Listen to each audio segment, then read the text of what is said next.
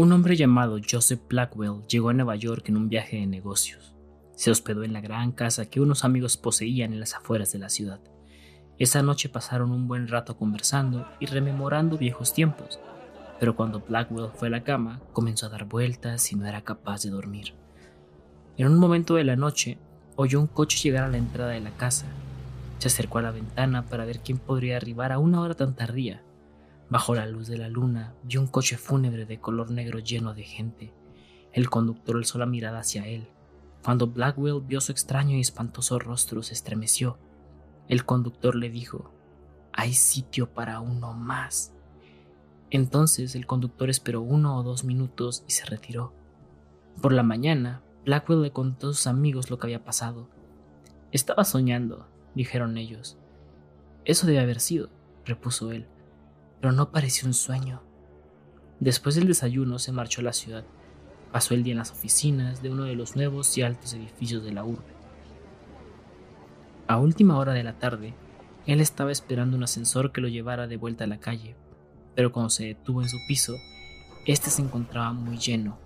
Uno de los pasajeros lo miró y le dijo, hay sitio para uno más. Se trataba del conductor del coche fúnebre.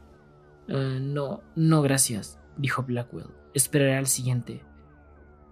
Las puertas se cerraron y el ascensor empezó a bajar.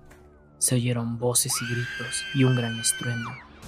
El ascensor se había desplomado contra el fondo. Todas las personas que iban a bordo murieron. Una familia compuesta por dos pequeños y sus padres viajaban por carretera cuando el coche se les averió. Los padres salieron a buscar ayuda y bueno, para que los niños no se aburrieran, les dejaron con la radio encendida. Cayó la noche y los padres seguían sin volver, cuando escucharon una inquietante noticia en la radio.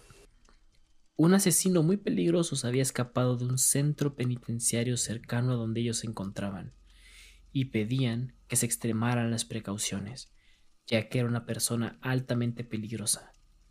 Las horas pasaban y los padres de los niños no regresaban. De pronto empezaron a escuchar golpes sobre sus cabezas.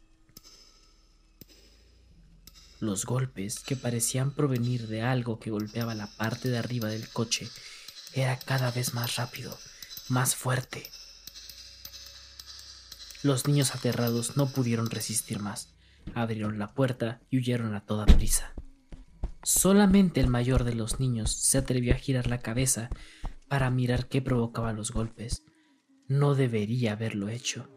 Sobre el coche había un hombre de gran tamaño que golpeaba la parte superior del vehículo con algo que tenía en las manos. Eran las cabezas de sus padres.